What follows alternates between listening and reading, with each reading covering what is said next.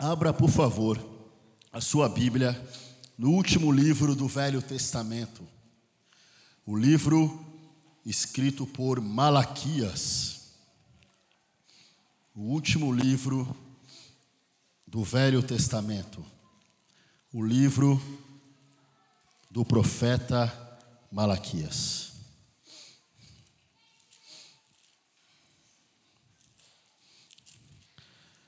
Achando o livro de Malaquias, localize o capítulo de número 3. Localizando o capítulo 3, marque aí comigo, do 13, estaremos lendo do 13 ao 18. Malaquias capítulo 3, do 13 ao 18. E quando os irmãos acham, Malaquias faz parte dos profetas menores, dos doze profetas menores. Menores, mas pelo fato dos livros escritos por eles serem livros com a mensagem mais curta, diferente de Isaías, Jeremias, Daniel, que tem uma profecia ou uma história um pouco mais prolongada. Mas Malaquias faz parte aqui dos profetas menores, que começa aqui no livro de Oséias, após Daniel, até o livro de Malaquias. Aqui nós temos livros separados na Bíblia hebraica, são conhecidos como os doze. É um único livro com os doze. E Deus tem nos dado uma mensagem aqui no livro de Malaquias. Amém? Glória a Deus. Eu estarei lendo aqui a palavra do Senhor, os irmãos. Acompanhe, por gentileza. Malaquias capítulo 3, versículo 13 ao 18. Diz assim a palavra do Senhor: As vossas palavras foram agressivas para mim, diz o Senhor. Mas vós dizeis: Que temos falado contra ti? Vós dizeis: Inútil é servir a Deus. Que nos aproveitou termos cuidado em guardar os seus preceitos. Amém, irmãos? Eu vou ler aqui para os irmãos acompanhar aqui, tá? Eu vou ler aqui na versão NVI. Vós dizeis: é inútil servir a Deus. O que ganhamos quando obedecemos aos seus preceitos e ficamos nos lamentando diante do Senhor dos Exércitos? Por isso, agora consideramos felizes os arrogantes Pois tanto prosperam os que praticam mal, como escapam ilesos os que desafiam Deus. Depois, aqueles que temiam o Senhor conversaram um com os outros, e o Senhor os ouviu com atenção. Foi escrito um livro como memorial na sua presença, acerca dos que temiam o Senhor e honravam o seu nome. No dia em que eu agi, diz o Senhor dos Exércitos, eles serão meu tesouro pessoal. Eu terei compaixão deles como um pai tem compaixão do filho que lhe obedece. Então vocês verão novamente a diferença entre o justo e o ímpio, entre os que servem a Deus e os que não servem e os que o não servem. Podemos repetir essa frase? A diferença entre o justo e o ímpio. Vamos repetir? A diferença entre o justo e o ímpio. Irmãos, esse texto é um texto que me deixou triste quando eu li. Porque olha o que o Senhor está dizendo. O profeta Malaquias está entregando uma mensagem para o povo de Deus, para o povo dele. Deus mandou o profeta Malaquias entregar esta mensagem. E olha o que o Senhor está dizendo as vossas palavras foram agressivas para mim. Olha só. Deus está dizendo que está chateado com as palavras. Ah, só que o povo está perguntando: que, que, que temos falado contra ti? Olha só o questionamento. Aí o profeta declara as palavras de Deus. Vocês estão dizendo que inútil é servir a Deus que nos aproveitou. O que nos aproveitou, temos cuidado em guardar os seus preceitos. e andar de luto diante do Senhor dos Exércitos. Olha que coisa, irmãos. Olha que absurdo. Ora, pois, nós reputamos por felizes os soberbos ou os arrogantes. Eles estão dizendo que é inútil te servir, Senhor. Quem é feliz mesmo é o arrogante, é o soberbo. Olha que absurdo, irmãos. Também os que cometem impiedade se edificam. Eles estão falando assim: olha, o ímpio, o ímpio que se edifica, o ímpio que se levanta, o ímpio que está estruturado. Quem é o ímpio? A palavra ímpio é o contrário de pio. Se eu falar impiedade, quando eu colocando o prefixo in, eu estou falando ao contrário de piedade, impiedade.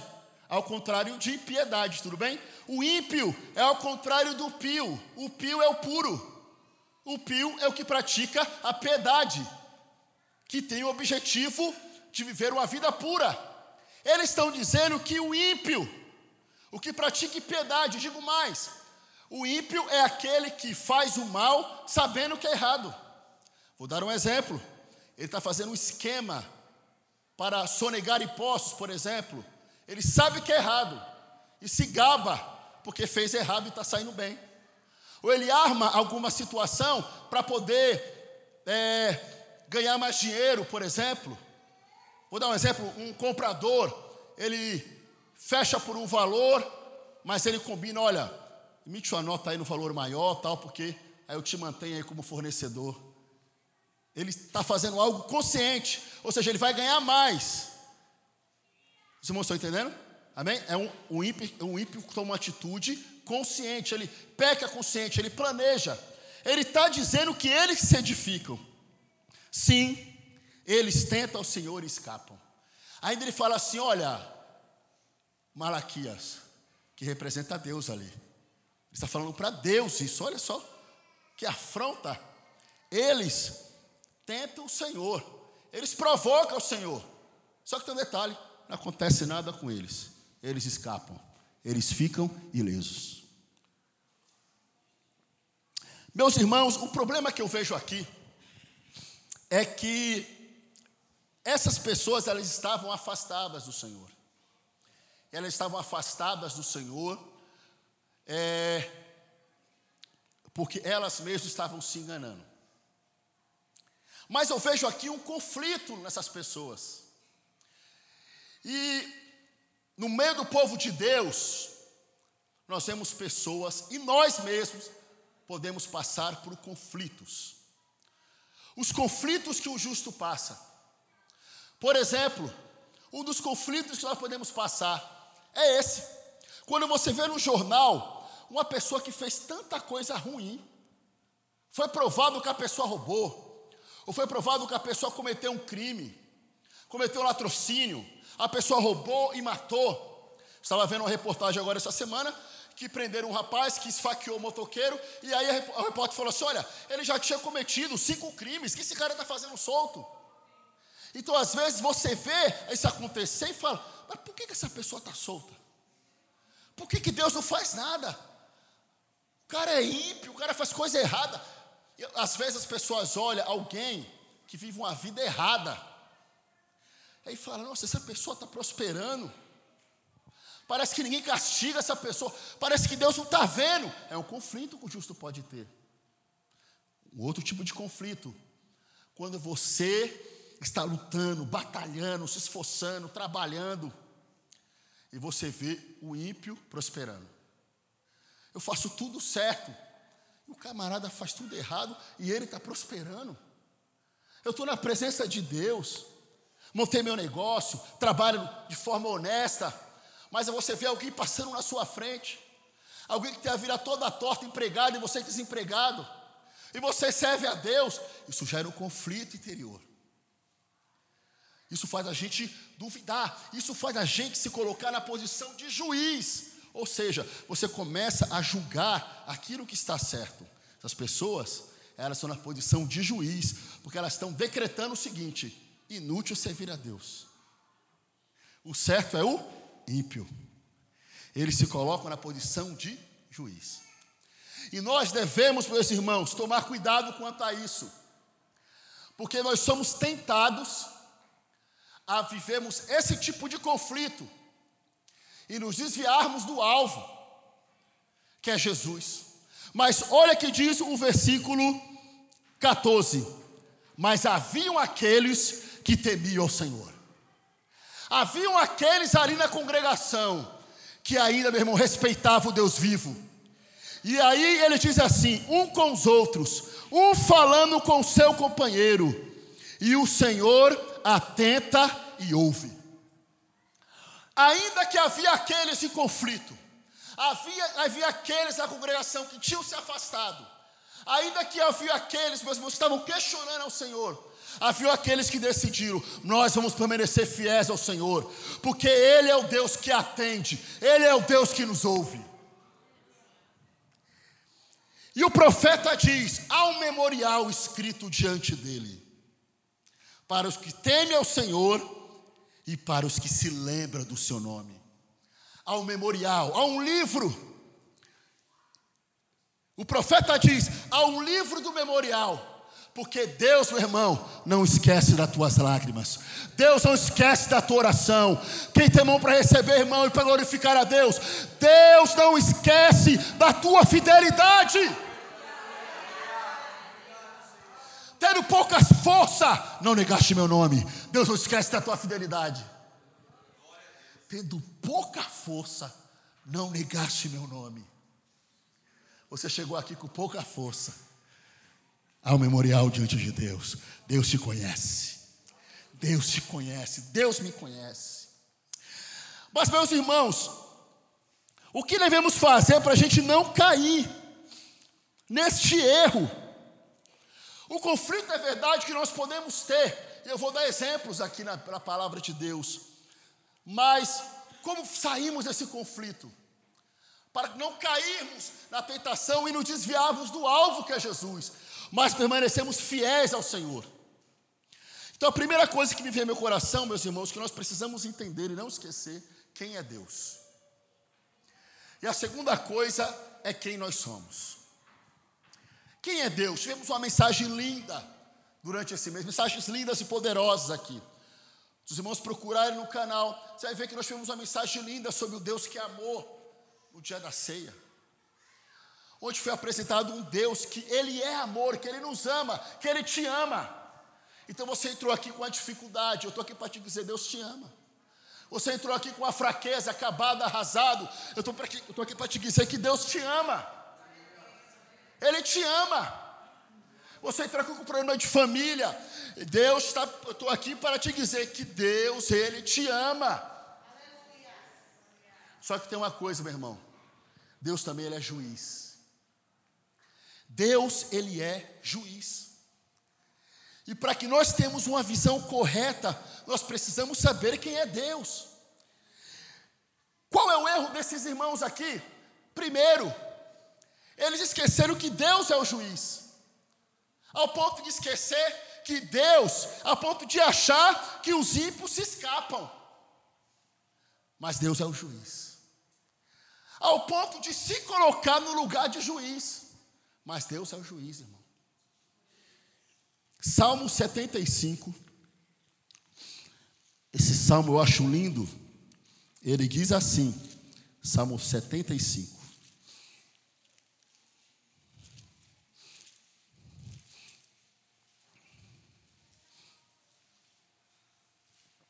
Olha que diz o verso 6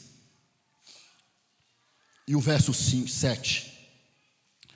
Porque nem do Oriente, nem do Ocidente, nem do deserto vem exaltação, mas Deus é o juiz, a um abate e a outro exalta. Deus é o juiz, a um abate e a outro ele exalta. No Salmo 75 você vai ver que os loucos e os ímpios, eles são altivos, eles são de serviço dura, ou seja, eles não se inclinam, são soberbos. Mas o salmista ele tinha certeza que Deus é o juiz, um abate outro exalta. Deus ele age no tempo determinado. E você vai ver no verso 8: Porque na mão do Senhor há um cálice cujo vinho ferve. Olha só, cheio de mistura e dá a beber. O que significa isso, meus irmãos? E outro texto fala que há uma taça na mão de Deus, e essa taça vai se enchendo. E Deus vai dando um tempo para o homem. E a taça da ira de Deus vai se enchendo. Só que Deus vai dando um tempo. Tempo. Porque o prazer de Deus é que o pecador se arrependa. Deus está vendo a maldade do homem, mas Deus está dando um tempo. E a taça do Senhor está se enchendo. É tão certo que você vai ver em Apocalipse as taças do Senhor sendo derramadas. Um tempo determinado de Deus agir, irmão. Mas Deus é o juiz. Não podemos perder de vista de quem Deus é. Se você for para Gênesis, no capítulo 3, depois que o homem e ele come ali do fruto dado pela mulher, olha o que acontece. O Senhor procura Adão para a comunhão com Adão. Só que Adão está nu, ele e Eva, e fizeram folhas de figueira para cobrir a nudez. Então o Senhor procura eles fala: Onde estás, Adão? Deus faz perguntas onde ele já sabe a resposta. Mas ele queria que Adão se apresentasse a ele. E aí, Adão e Eva estão ali diante do Senhor. E eles falam: Me escondi de ti, porque estava nu. E Deus fala: Quem te disse que tu estava nu? Aí, olha que o homem faz. Ele faz uma pergunta para Adão, esperando uma confissão. Mas Adão, ele agora está na posição de juiz, e ele coloca a culpa na mulher. A mulher que tu me deste. Ela me deu do fruto e eu comi. E aí o Senhor fala com a mulher, e a mulher ela fala: Não, o culpado não sou eu, o culpado é a serpente. Então agora, ali, há uma acusação. Então a pessoa está na posição de juiz, porque um acusa, e ali a briga, ali há desentendimento. Antes, o casal havia o que? Transparência entre eles. Eles estavam nus, mas não tinha vergonha, não havia mentira. E a mentira, ela não faz crescer o nariz como o do Pinóquio, mas ela diminui a confiança. E ali é, começou a ter mentira, começou a ter esse desentendimento, mas antes só havia transparência. Mas agora o Senhor, que é o juiz, ele fala: essa folha de figueira não vai resolver. Ele sacrifica o animal inocente. E com a pele daquele animal, veste Adão e Eva. E o Senhor demonstra, porque irmão, quando nós estamos diante de Deus, que é o verdadeiro juiz, Ele está para nos julgar. Mas o Senhor, Ele tem prazer na nossa salvação. Então ali, Ele sacrifica o inocente, que era um animal inocente, para cobrir a nudez de um casal culpado. Porque Deus é o Deus de novas oportunidades. Enquanto eles estão ali em conflito, um com o outro, o Senhor prepara para eles uma salvação.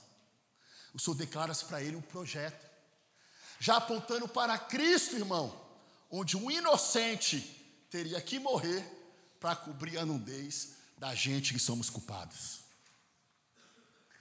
Porque Cristo morreu em nosso lugar. O inocente morreu pelos culpados. Como lá no Éden, um animal inocente morreu para cobrir. E ainda mais, o Senhor faz para eles uma promessa: que da semente da mulher viria um que esmagaria a cabeça da serpente. Então, olha como Deus, que é juiz, ele age. Irmãos, Deus é onisciente. O que significa onisciente? Deus sabe tudo. Você pode repetir? Deus sabe tudo. Ele é, ele é onisciente. Então não adianta diante de Deus, para minha vida mudar, não adianta diante de Deus eu falar assim, Deus, eu estou aqui nessa pior, mas é por culpa da mulher.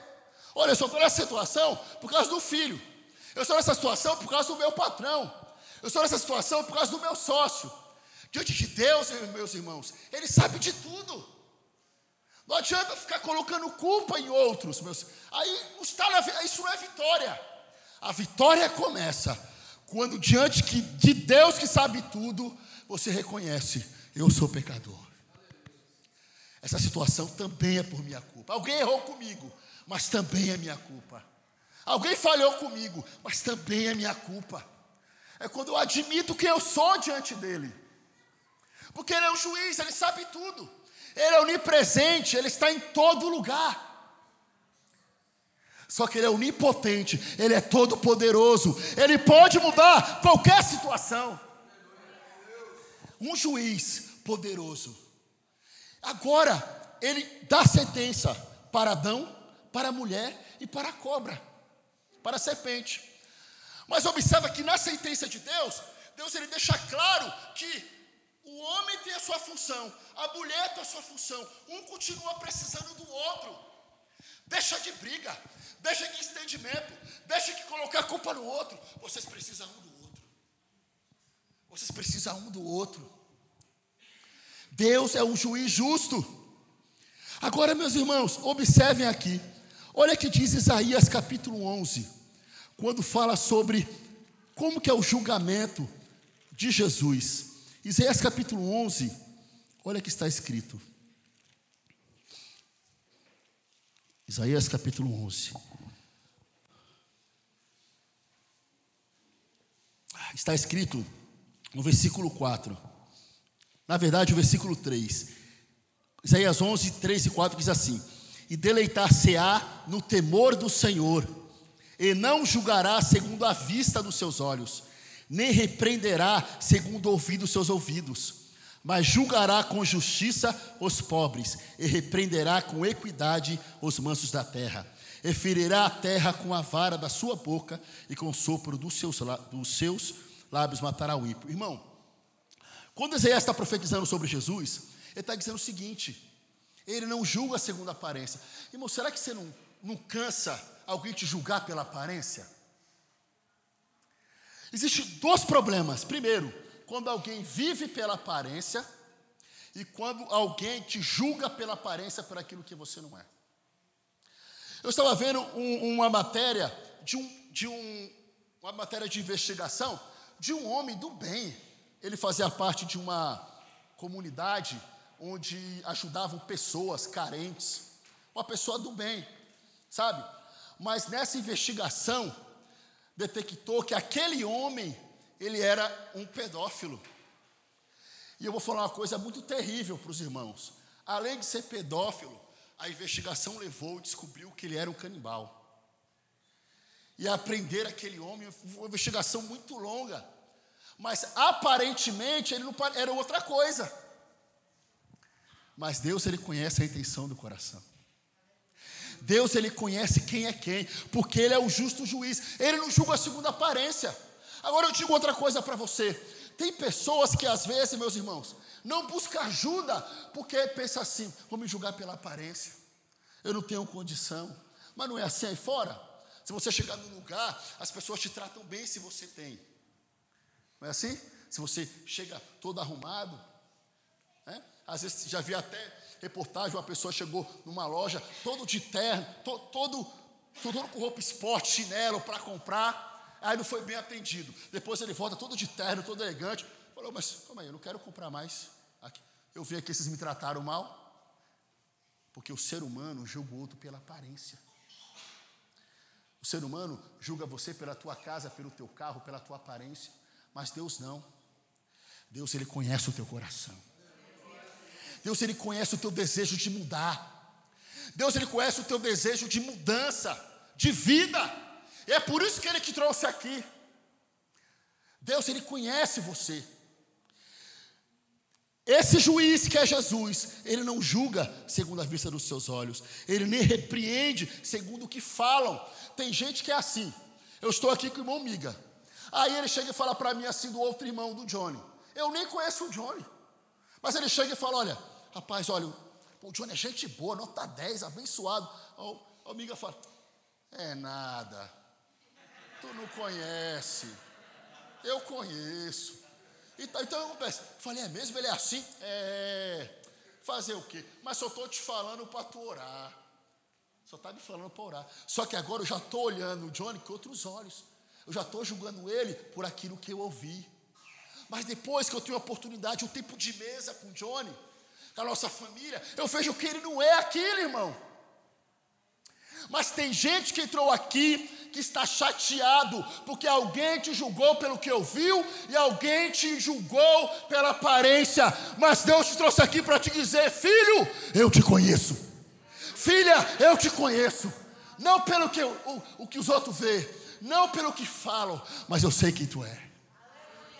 Ele é o justo juiz. Ele abate. deixa eu ler aqui mais um. Olha aqui, Tiago capítulo, por que não ler Pedro, 1 Pedro, capítulo 5. Olha o que diz 1 Pedro, capítulo 5, versículo 5. E eu vou na parte C. Primeira carta de Pedro 5, 5, vou na parte C, que é a parte final. Diz assim: Porque Deus resiste aos soberbos, mas dá graça aos humildes. Sabe o que é resistir? Aqui, o Novo Testamento foi escrito em grego, ok? Então essa palavra foi traduzida para o português. Em grego significa fazer guerra. Deus faz guerra ao soberbo. Romanos 8 diz: se Deus é por nós, quem será contra nós? Agora, e se Deus for contra nós? Agindo Deus, quem impedirá? E se Deus foi contra nós? Deus resiste o soberbo. Deus faz guerra contra o soberbo, porque Deus conhece quem é o soberbo de longe. Eu não sei se você já trabalhou com soberbo, já esteve perto, mas tem gente que chegando perto, chega perto de você, já te olha com arrogância, porque ele se sente melhor que você. Ele se sente melhor que você. Uma vez uma pessoa chegou e falou para mim: É, Jean, tal pessoa, né? É assim, sabe como é que é? Não ganha, não ganha quase nada. Só faltava ele dizer, não vale nada. É só mais um. Quem sabe você chegou aqui se sentindo assim, só mais um alguém te desprezou, alguém arrogante, alguém soberbo. Mas olha que diz ainda, eu estou em 1 Pedro 5, 5. Mas Deus dá graça aos humildes, Deus ajuda os humildes, Deus dá poder para os humildes. Humilhai-vos, pois, debaixo da potente mão de Deus, para que a seu tempo ele vos exalte. O teu problema vai ser se você deixar se contaminar foi soberbo comigo, foi arrogante, daqui a pouco tu é arrogante também. Tu é arrogante. Já viu aquele efeito cascata, efeito dominó? Aí você está em casa, alguém é arrogante com você. Aí você chega em casa, você é arrogante com a esposa. Arrogante é a esposa é arrogante com o filho. E vem aquele efeito cascata. Não se deixe contaminar pelo arrogante. Permaneça humilde, que Deus vai te dar graça.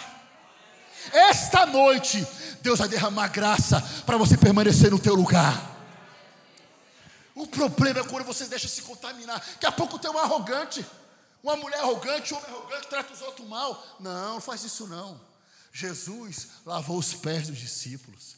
Enquanto alguns queriam ser o maior, quem é o maior? A mãe de, de Tiago e João chegou antes e falou assim: Mestre, no teu reino, na frente dos outros dez, no teu reino, deixa o meu filho um sentar à tua direita e outro à tua esquerda, lá no teu reino. Quer mais nada não? Aí Jesus falou para Jesus dar uma declaração para ela. Tá, que não é ele que determina naquele momento quem sentará à sua esquerda ou à direita. Jesus fala do cálice que ele tinha que, que ele tinha que beber e que eles depois falam do sofrimento às vezes a pessoa tem um entendimento errado do que é o reino de Deus. Então quer os melhores cargos, a melhor exposição. E não é assim, irmão. No reino de Deus, a gente pega a bacia, pega a toalha e a gente lava os pés uns dos outros. A gente ajuda uns aos outros. Porque aqui não tem melhor, irmão. Eu preciso de você e você precisa de mim. Um corpo. Quem é mais importante no corpo? A mão esquerda ou a direita? As duas. O olho esquerdo ou direito? Quem quer, quem quer arrancar o dedinho do pé humildinho e, e jogar aqui para mostrar que é corajoso? Irmão, vai te fazer falta. Alguém fala assim: Jean, mas é feio. É feio, mas é teu. E se você perder, vai fazer falta. Na, aqui, irmão, você chegou aqui talvez dizendo: Eu sou o mais feio, o mais pequeno, o que eu não sei nada. Deus está te dizendo: O reino precisa de você. O corpo, porque o dedo miudinho é o que dá equilíbrio. Eu vi um aleluia, eu vi um glória a Deus. Você fala, eu sou pequeno, eu não sei pregar, eu não sei cantar, eu não sei falar. Meu irmão, tem um irmão que ia para o culto ar livre. E alguém falou para ele assim, isso é antigo, história antiga. E ele ficava sempre lá. E aí o irmão arrogante falou para ele assim: Rapaz, mas tu não faz nada aqui? Tu não toca, tu não canta, tu não prega. O que, que tu faz? Todo culto eu venho. Eu sei vir. Se o pastor falar, vamos lá, eu estou junto. Na hora eu falo, estamos junto. Eu sei ir, eu sei estar. E a presença dele é importante ou não é?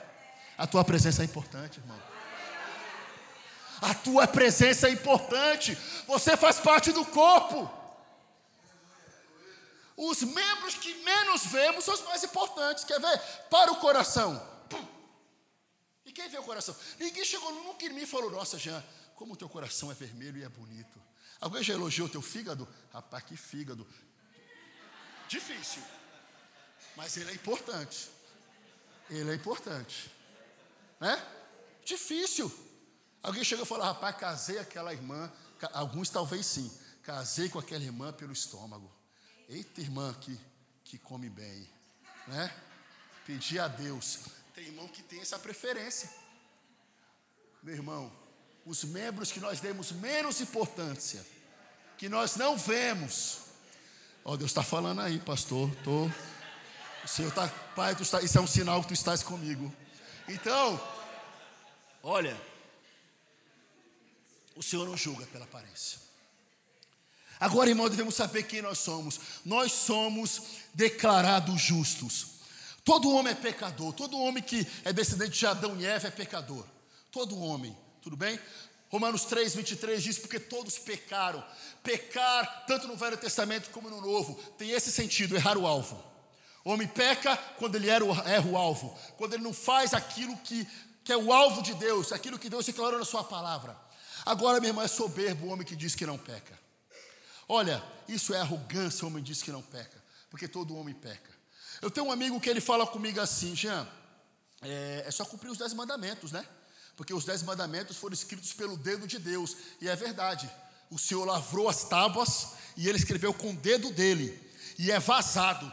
Os dez mandamentos, a tábua era vazada, que via de um lado e de outro, via lá escrito os dez mandamentos. Eu falei, muito bem, então é só cumprir os mandamentos. Falamos assim, então o que, que diz lá? Não adulterarás, né?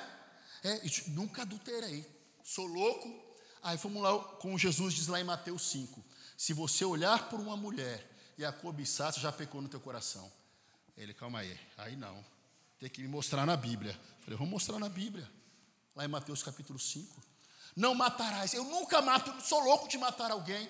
Mas Jesus fala que tu começa que tu pode matar uma pessoa com as tuas palavras ofendendo alguém. Porque esse, a, a, o, o, o descumprimento do mandamento ele começa no interior. O desejo do adultério, o desejo é, é, de matar. Quantas pessoas foram feridas com palavras, irmãos? Com calúnia.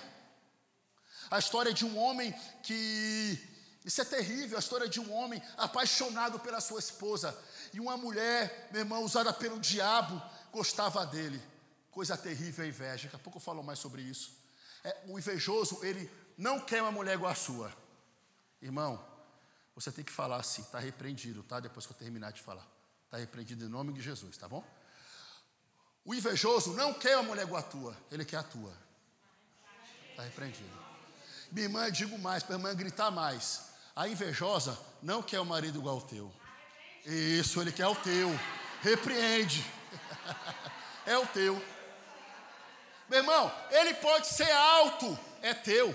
Teu pé grande, é teu. Nariz grande é teu. Birolho, mas é teu. É pequeno, mas é meu. Ele é fortinho, então eu sou fortão. Minha irmã, mas é teu. Minha irmã, é teu. Meu irmão, é tua. Deus te deu. Filho, tem problema? É teu. Tem saúde? É teu. Se estiver doente, é teu. A gente tem que cuidar, valorizar o que Deus nos deu. Então, meu irmão, e aí o mandamento diz: não cobiçarás. E tem gente que peca no pensamento, cobiçando o que é do outro. Já pecou. E eu falei que Deus é onisciente, Ele sabe de tudo. Ele é o juiz. Então não tem justo diante de Deus. Todo homem peca. Agora, meu irmão, observe uma coisa: Jesus, ele levou na cruz os nossos pecados. Sim ou não? Nossos pecados. Todos os nossos pecados estavam Jesus na cruz. Então, Deus se agradou em moê-lo. O Pai se agradou em, em fazer Jesus sofrer. Por quê? Por causa do resultado. Ele morreu, derramou a última gota de sangue dele. Ele sofreu por mim e por você. Os nossos pecados estavam ali, meu irmão. Então, a tua dívida e a minha dívida foi para a conta dele. Olha que coisa boa, irmão Leandro. Vamos supor que tem um irmão aqui muito endividado. O irmão está tá devendo no mercado 40 mil. Aí Deus te usa e fala para ele assim: meu irmão, Deus falou comigo. Eu vou pagar a tua dívida de 40 mil. O irmão vai dar um mortal. Ele vai falar assim: Leandro, é de Deus. Deus me falou que ia usar um vaso para me dar vitória para me exaltar. Está aqui, ó. Está aqui a conta. Pode pagar. Só que Deus está te usando demais. Tua esposa concordaram, o mistério está ali. Fala, só que eu detalhe, paguei a tua dívida. E é o seguinte: eu vou depositar na tua conta 300 mil reais. Se irmão, irmão vai falar assim, pergunta para o irmão, irmão, é de Deus? Vai falar assim, na hora. Irmão, eu senti te abençoar. Ele vai falar assim, eu senti de receber. É na hora. Tu pagou a dívida dele e ainda fez ele ter crédito. Jesus fez isso por nós. Ele pegou nossa dívida na cruz e falou: Pai, é o cajé? Pode derramar o pecado. Oh, a ira do pecado é sobre mim. É o Jean? Ih, Jean, miserável. Ó, oh, é sobre mim mesmo, Jesus. É sobre mim, Pai. Olá, ah, o irmão Ciclano? É sobre mim, Jesus. É sobre mim, Pai. Eu estou aqui para sofrer no lugar dele. Só que tem um detalhe, irmão. Romanos capítulo 4, versículo 23. Olha o que está escrito. Romanos 4, 23. Por que não dizer, meu irmão, 24? 24. Romanos 4, 24. E o 25. Olha o que está escrito. Mas também por nós, a quem será tomado em conta? Os que cremos naquele que dos mortos ressuscitou a Jesus, nosso Senhor, o qual por nossos pecados foi entregue e ressuscitou para a nossa justificação. O único que nunca pecou foi Jesus. O único que nunca desejou a morte de ninguém foi Jesus. O único que nunca cobiçou mulher foi Jesus. O único que nunca teve pensamento errado foi Jesus. O único que nunca. Pedro fala que não houve engano na boca dele, nunca mentiu, nunca falou mentira, nem engano. Nunca titubeou, o único perfeito. Então ele é o único justo. Ele cumpriu toda a lei. Só que tem um detalhe: quando você se entrega a tua vida para Jesus, o crédito dele cai na tua conta. Agora, quando você vai orar ao Pai, ele ora para o Jean e fala: Está com Jesus? É justo. Fala, fala que eu ouço, filho. É por isso que Hebreus capítulo 10 está escrito assim: Hebreus capítulo 10 está escrito que nós devemos eu amo esse versículo. 10, 19. Tendo, pois, irmãos, ousadia para entrar no santuário pelo sangue de Jesus. Ousadia, coragem.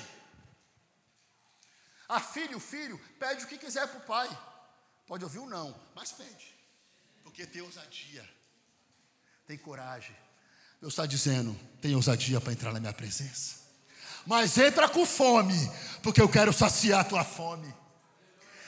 Bem-aventurado, felizes os que têm fome e sede de justiça, irmão. Quem tem fome de justiça, quem tem fome de Deus, você é mais que feliz. Entra na presença de Deus com fome, que Ele vai saciar a tua fome.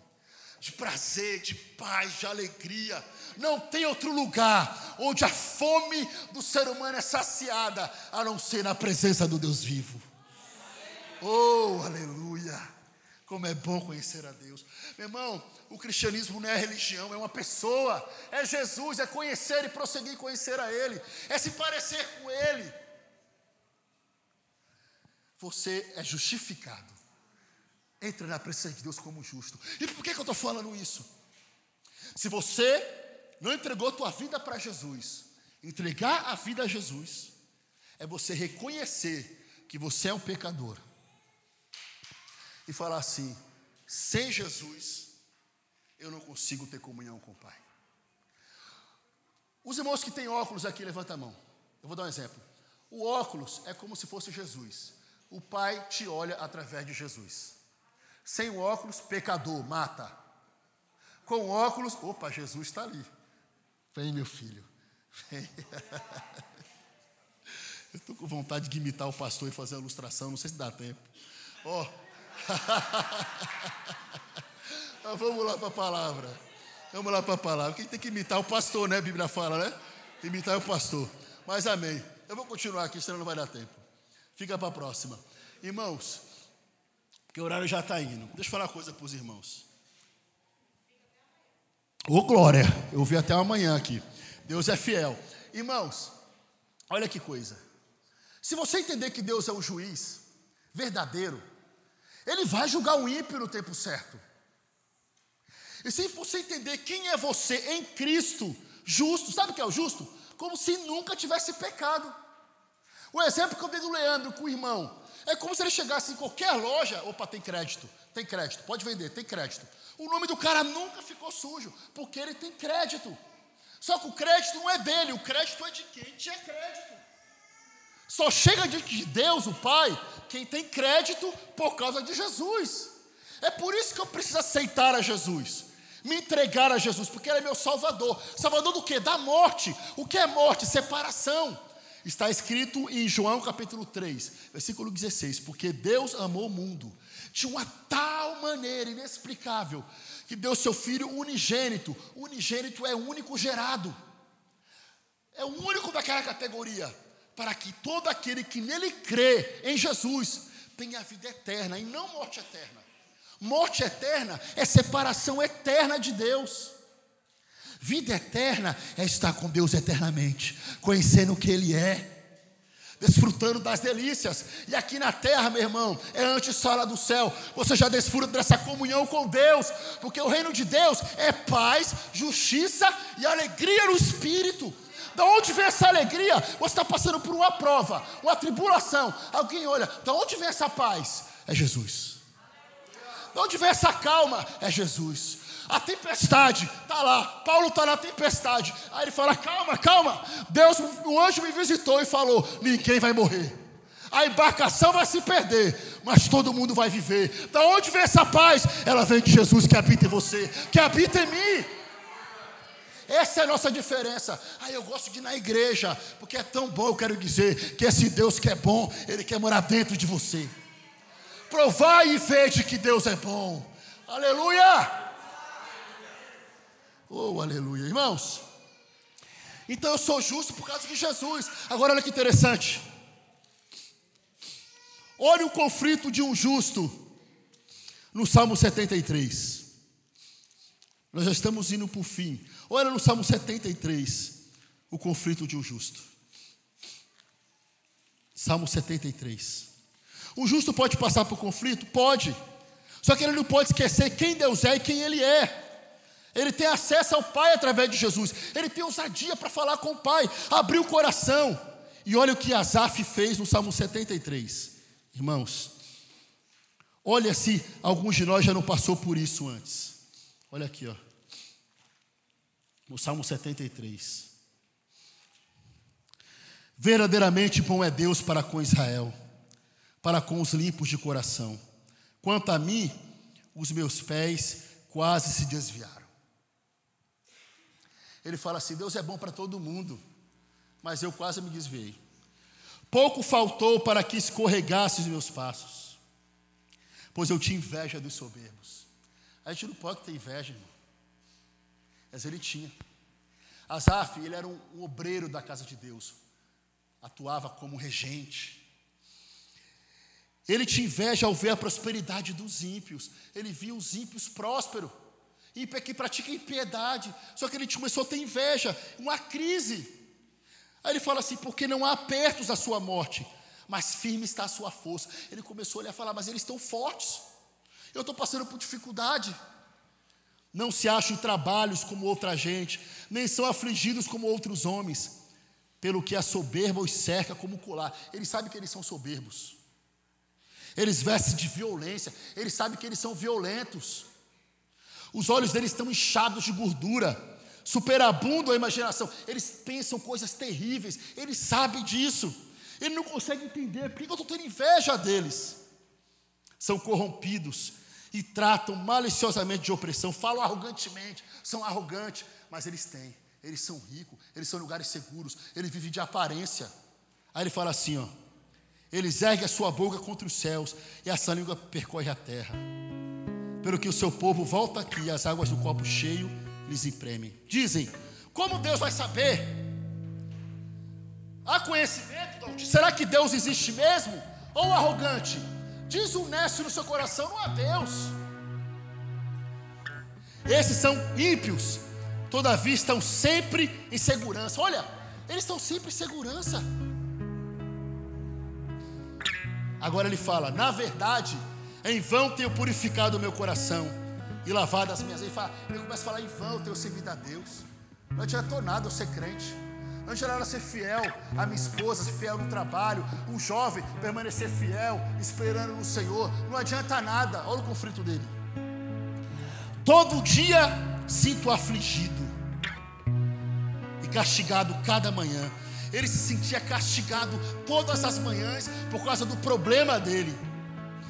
Aí ele fala assim, no 16: Quando pensava em compreender isso, fiquei sobremodo perturbado. Aí ele ficou mais perturbado ainda. Eu sirvo a Deus, estou na casa de Deus, purifico meu coração, eu sou justo, eu adoro a Deus, e minha vida não está dando certo. Agora, do ímpio, do mal, do ladrão, do traficante, do do sonegador, do que faz coisa errada. Ele mente, ele rouba, trambique, parece que a vida dele dá certo.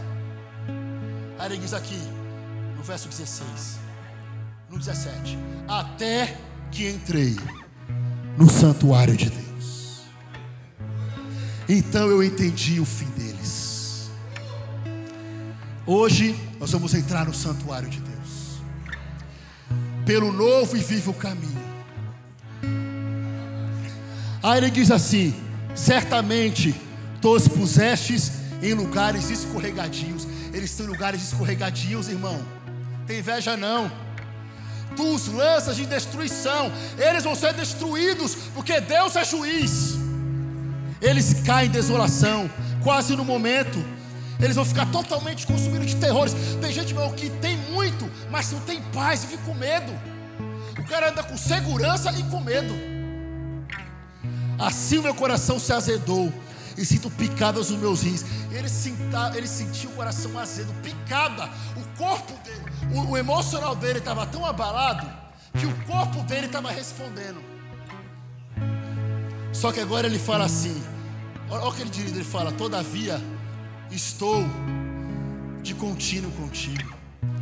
Tu me seguraste pela mão direita, irmão. Tu não sabe, mas Deus está te segurando com a mão direita dele. Todavia estou contigo, guia-me com teu conselho, e depois vai me receber em glória. Deus, Ele é teu guia. Salmo 1: Não ande segundo o conselho do ímpio.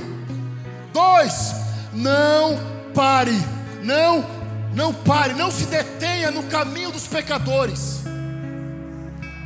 e não se assente na roda dos zombadores de quem zomba. Não é o teu lugar. O teu lugar é ser guiado com o conselho de Deus. Agora ele diz assim, meu irmão: A quem tenho eu no céu, senão a ti? E na terra, não há quem que eu deseje, além de ti. Vamos ficar de pé. Você pode passar por um conflito. Isso pode estar atingindo o teu emocional, o teu corpo físico. Mas eu te trouxe aqui para te dizer estou te segurando com a minha mão direita. Você que está ouvindo aí da sua casa, Deus aqui está dizendo: Não me esqueci de ti. Ele diz: A quem tenho no céu serão a ti, e na terra não há quem eu desejo além de ti. Humilhai-vos perante a mão potente de Deus, para que seu tempo ele vos exalte. Exaltar é estar no lugar do propósito. Estar exaltado é dizer como Paulo: aprendi a viver o que eu tenho. É estar satisfeito com aquilo que Deus nos deu. Vamos louvar? Enquanto a gente ora. Ore, adore a Deus. Tu és real.